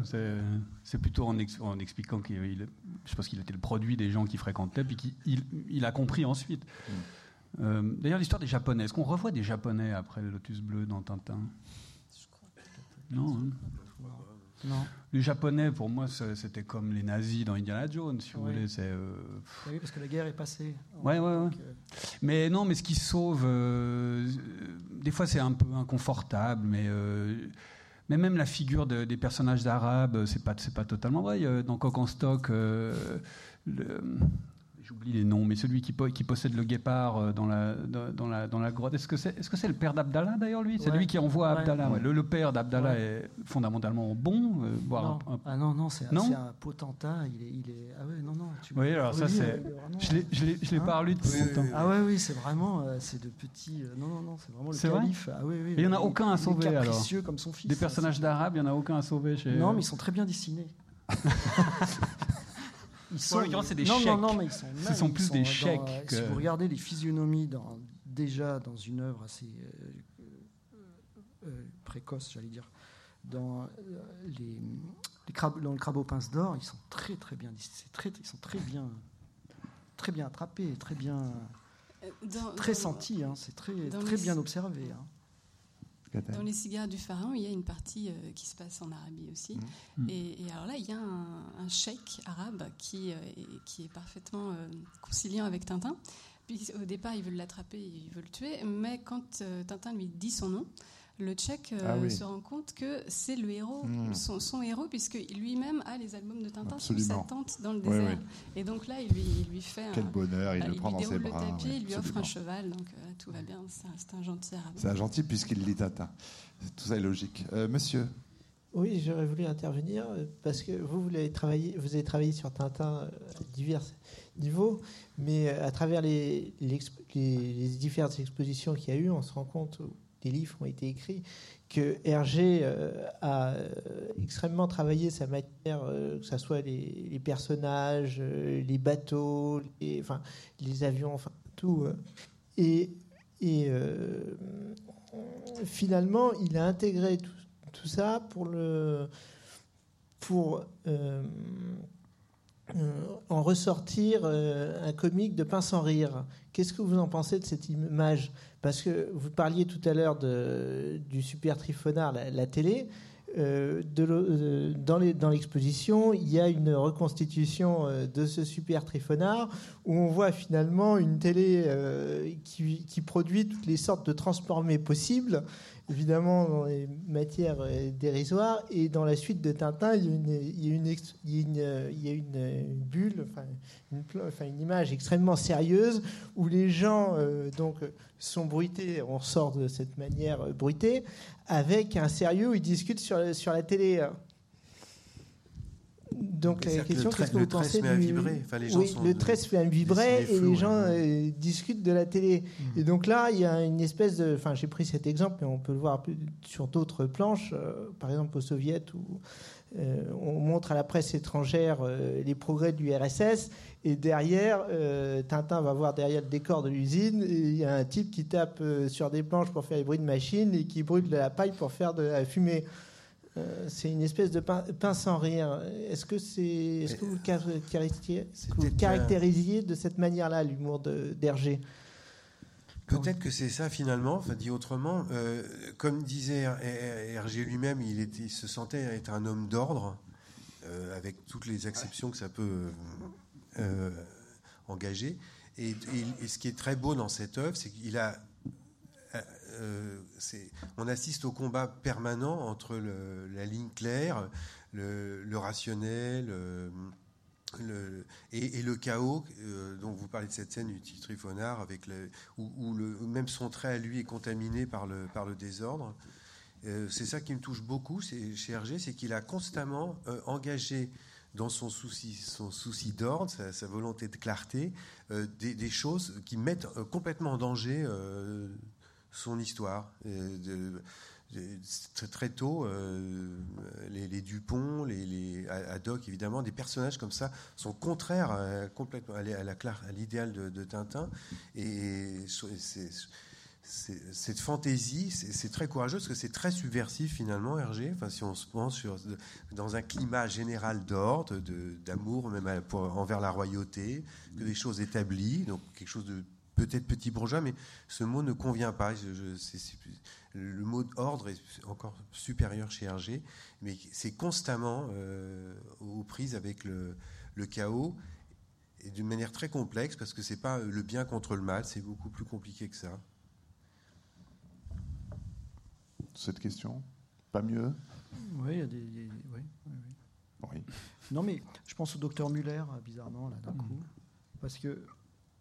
Parce que il- c'est quelqu'un d'assez séduisant hein, en même temps. En tout cas, il une vous a séduit. euh, hein. Non, oui, oui, ah, oui, oui, il a, il a une prestance, euh, il a un physique, euh, Mmh. il, a, il a du Une charisme. allure. Oui, oui, il a vraiment de l'allure. Un côté carré grand. il est hein, nuisible. Oui, oui, oui, mais, mais euh, il est quand même séduisant, si vous voulez. Il y a quand même une espèce de. hein. Je vous, les, les gens n'aiment pas trop Tintin et les Picaros, ce que je comprends. Mais vous pouvez le relire et vous regardez le jeu de sourcils de, de, de Capitaine Haddock. Oui, qui a changé, ouais. Il y a les sourcils qui. Il y a, il y a énormément de choses qui se jouent dans ces sourcils. Vous regardez, vous relisez, vous regardez, vous regardez juste les sourcils de Capitaine Haddock. Et c'est. euh, voilà, Une question. petit conseil. Allez-y. Bonsoir à tous. C'est en fait, c'était pas vraiment une question, c'était plus une remarque sur le, le fait de la mode. Que, enfin, je vous ai senti un petit peu inquiet du fait que les jeunes générations trouvent Tintin moins drôle. Personnellement, je pense que quand quelque chose est drôle, c'est drôle euh, qu'on ait 7 ans ou 77 ans. Et que donc, ça pose la question de, enfin, de la mode quelque part. La mode, c'est pas vrai, c'est pas comme un phénomène météo. Il y a des. Vous m'entendez? Mais parlez Oui, bien dans oui, oui, oui. Pardon. Et que, enfin, si on, on, on décrète que, comment dire que, enfin, c'est pas on décrète, mais quelque, enfin, quelque chose est drôle. Enfin, on, on peut dire que la mode peut dire que Maître Gims c'est de la bonne musique et pas les Beatles. On peut dire que Hanouna c'est drôle et pas forcément Tintin. Enfin, oui, je sais pas si vous voyez ce que je veux dire. Mhm. Et que donc, euh, bah, quelque part, il tient un peu à tout le monde, enfin, à ceux qui, ont, qui trouvent ça drôle, de, de- de relayer et de voilà. de partager. Que la mode et le beau sont pas forcément synonymes et voilà quoi. Mais en- moi, en fait, quand j'étais un peu perplexe, ou euh, c'était plutôt, c'est c'est un problème d'accès en fait. C'est-à-dire que évidemment que Buster Keaton, ce sera toujours drôle. Enfin, quelqu'un qui tombe dans un film muet, ce sera toujours drôle. Mais le problème, c'est qu'il y a de plus en plus de gens pour qui ça devient pas possible de regarder un film muet parce qu'il est noir et blanc et muet. Et donc, du coup, il n'a pas accès à la drôlerie. Ah oui, mais ça, c'est après, c'est des jugements de. Oui, ça, c'est un autre sujet. Mais c'est ça, en fait, moi, que je m'étais. Je pense qu'effectivement, si on prend n'importe quelle personne, disons enfant, jeune, peu importe, par la main et qu'on lui explique et qu'on lui montre, je pense que c'est euh, re- relativement imparable, effectivement. Mais euh, en faut- revanche, le chemin pour y arriver devient. j'ai- Je redoute, disons, que le chemin pour y arriver devienne de plus en plus long et compliqué pour, pour plein de raisons. C'est vrai que. Par exemple, un Tintin aujourd'hui, c'est ça c'est un peu technique, mais c'est 62 pages et ça se lit, mais il faut une, une bonne heure pour lire un- un- une, une bande dessinée de 62 pages aujourd'hui. euh, vous la lisez jamais en une heure, vous la lisez en 20 minutes. Et euh, des mangas qui font 400 pages, vous les lisez en une heure. Mais donc, vous voyez la densité d'informations, le- c'est ça qui est c'est mon ma crainte, elle est plutôt là. Enfin, ma crainte, pas une crainte, mais mon, ma question, disons. Mais faut Ce sont des questions un peu qui nous. Parce que nous sommes quand même soumis à notre temporalité euh, qui nous est propre, donc c'est- c'est c'est difficile. Euh, euh, Brumel est- devait, être, devait être très élégant et, et 40 ans après, on devait le considérer comme ridicule, si vous voulez. Euh, euh, il y a une chose chez Hergé, je trouve son travail atemporel, c'est-à-dire que euh, il reste quand même à distance, à une certaine distance des, des événements et des soubresauts de son temps. C'est-à-dire que même aujourd'hui, on peut se retrouver dans euh, le, le complet chapeau melon ou le, ou le, chandail. euh, vous voyez ce que je veux dire? On peut euh, ou dans les, les véhicules, ou dans le langage. Euh, Hergé a gardé une certaine distance quand même avec, avec, son, avec, son, temps, si vous voulez. Euh, dans, euh, je sais que Buñuel euh, prenait soin, euh, quand il a. euh, dans Belle de jour, par exemple, il voulait que tout soit neutre. Mm. Et si vous revoyez Belle de jour, euh, il n'y a pas d'e- d'effet de, on va dire, de mode pour être vulgaire, si vous voulez. Il y a, il y a une sobriété Ce n'est pas datable. qui, ouais. n'est- Mm. qui- qui fait que l'œuvre traverse un petit peu le, son propre temps, sa propre époque. J'ai revu euh, Le Samouraï aussi de Melville qui m'a fait un peu cet effet-là, si vous voulez, Mhm. une espèce de distance par rapport au, au temps où ces films furent réalisés, où ces œuvres furent dessinées ou écrites, si vous voulez. Peut-être ça, c'est peut-être un indice qui fait que ce travail-là peut traverser. euh, temps. parce qu'on peut plus lire de, excusez-moi, Ah on peut plus lire de bande dessinée 1934 ou 35. À part Tintin, franchement, euh, il y a quand même quelque chose, il y a quand même un mystère dans, dans cette œuvre qui fait que, voilà, nous sommes rassemblés ici. Pour peu de minutes encore, si vous voulez réagir, il y a encore une Oui, question. juste, il faut dire que Hergé a eu la chance de pouvoir revenir sur ses œuvres, de pouvoir les corriger, de pouvoir gommer les anachronismes ou les belgicismes euh, au fil des, des rééditions successives. Et, Même politiquement. oui, et même politiquement, de, de gommer des détails idéologiques Oui. trop ancrés dans un Oui. contexte précis, etc. Et je pense que ça, ça participe aussi de l'effet de, d'atemporalité un peu Ouais. qu'on ressent aujourd'hui. Mm. Mais cette abstraction euh, qu'il a travaillée, il partait de l'Anschluss en 39, la concept d'autocar, puis finalement il, il redonne de l'abstraction qui nous permet de penser la chose, l'idée même d'un Anschluss, où tu parlais des Picaros, et là où Hergé euh, perdure, c'est que par cette abstraction, on, peut encore du coup raisonner. Et en, lisant les Picaros, moi aussi, il n'y a pas là, si longtemps, je me disais, mais tiens, mais c'est très actuel, parce qu'il est en train de nous raconter que le pouvoir politique perd du terrain et que les olig- oligarchies peuvent encourager les dictatures et en tout cas se développer, ce que je trouve très actuel comme raisonnement.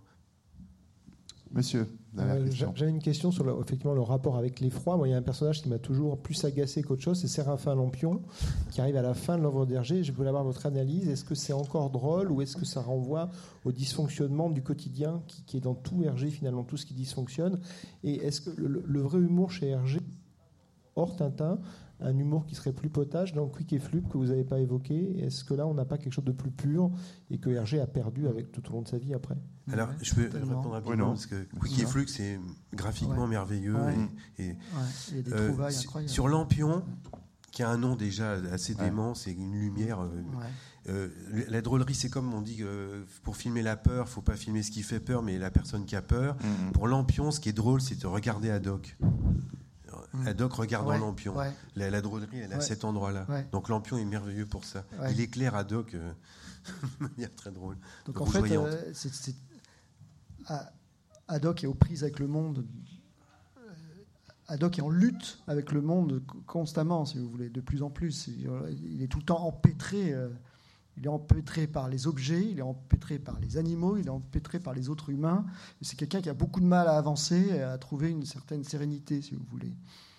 Et, euh, et euh, je pense que Lampion a été vraiment jeté dans ses jambes. Euh, C'est le désordre. voilà, juste dans ce but, si vous voulez. Frédéric Peters, pour conclure, non, pas mieux. Non, non, je dois dire que Lampion qui éclaire ad hoc, pas mieux. bon, pas mieux. Juste une question euh, pas indiscrète, mais euh, il y a quelqu'un qui a le micro? Ah non, bon, allons-y. Mais très rapidement alors, parce que là, on n'a plus le temps. Très très rapidement. Pas qui a le micro. Euh, que pensez-vous d'Hergé thérapeute? C'est-à-dire pourquoi ça fait du bien? Pourquoi, quand vous avez mal à la tête, vous n'avez vous pas envie de lire le, quotidien, vous n'avez pas envie de lire un roman, vous, vous prenez Hergé, vous lisez n'importe quel album de Tintin, mais que vous tirez au sort et ça vous fait du bien. Et ça, c'est quelque chose qui est indépendant de l'âge. Euh, à 7 ans, euh, je faisais du bien. À 14 ans, ça me fait du bien. Aujourd'hui, ça me fait du bien. Euh, donc il y a un mystère là-dedans. Alors est-ce que ça correspond à quelque chose qui, est, qui attrait un certain nombre de personnes? Et c'est pour ça, est-ce que c'est indémodable? Peut-être pas dans la mesure où c'est de l'humain à l'état pur, qui est repris, caricaturé, enjolivé, mis avec humour, avec toute la faiblesse des, personnages qui quelquefois sont aussi nos faiblesses. Euh, donc finalement, on se sent en connivence et on se sent bien. Et donc, euh, Tintin thérapeute, qu'en pensez-vous? Mais ces planches de BD nous accueillent. Mais vraiment, je, ce que je disais au début, euh, pardon Bruno, je, tu, voulais parler. Non, non, non, vas-y. oui, oui. vas-y. Hein. ça fait du pont. Moi, je comprends très bien ce que Hergé était très tenté par le zen, et je trouve que son dessin, au fond, est quelque chose comme ça. Il y a une photo d'Hergé euh, devant le tableau de Fontana qui est exposé ici à l'expo, et je comprends euh, le fait qu'il soit happé vers Fontana. On peut être devant les planches d'Hergé un peu comme ce Fontana, c'est une espèce de d'abstraction et qui, est figurative mm. éventuellement, si on veut, mm. mais qui nous rend. Il y a une mm. espèce de, de, zénitude, je sais pas j'ai envie d'employer un mot euh, adokien, mais euh, qui, qui, qui, est de l'ordre de la. Comment dirais-je Philosophique, je crois, sans Moi, je travaille pour canaliser mon désordre intérieur. Je pense que Hergé aussi, certainement. Et vous, certainement, ça doit canaliser votre désordre intérieur de lire Tintin, peut-être. moi, il faut aussi mentionner qu'il y a plein de gens qui euh, détestent Tintin, parce que là, on est en bonne compagnie. Il y a plein de gens chez qui ça a créé un inconfort euh, très violent, euh, Tintin. J'en connais ma femme, par exemple. Il se trouve que c'est souvent des gens qui ne l'ont pas lu enfant. Vous l'avez lu enfant? Alors, après, c'est le syndrome du, dessinateur de BD qui a toujours peur de dessiner pour retrouver des sensations confortables d'enfance.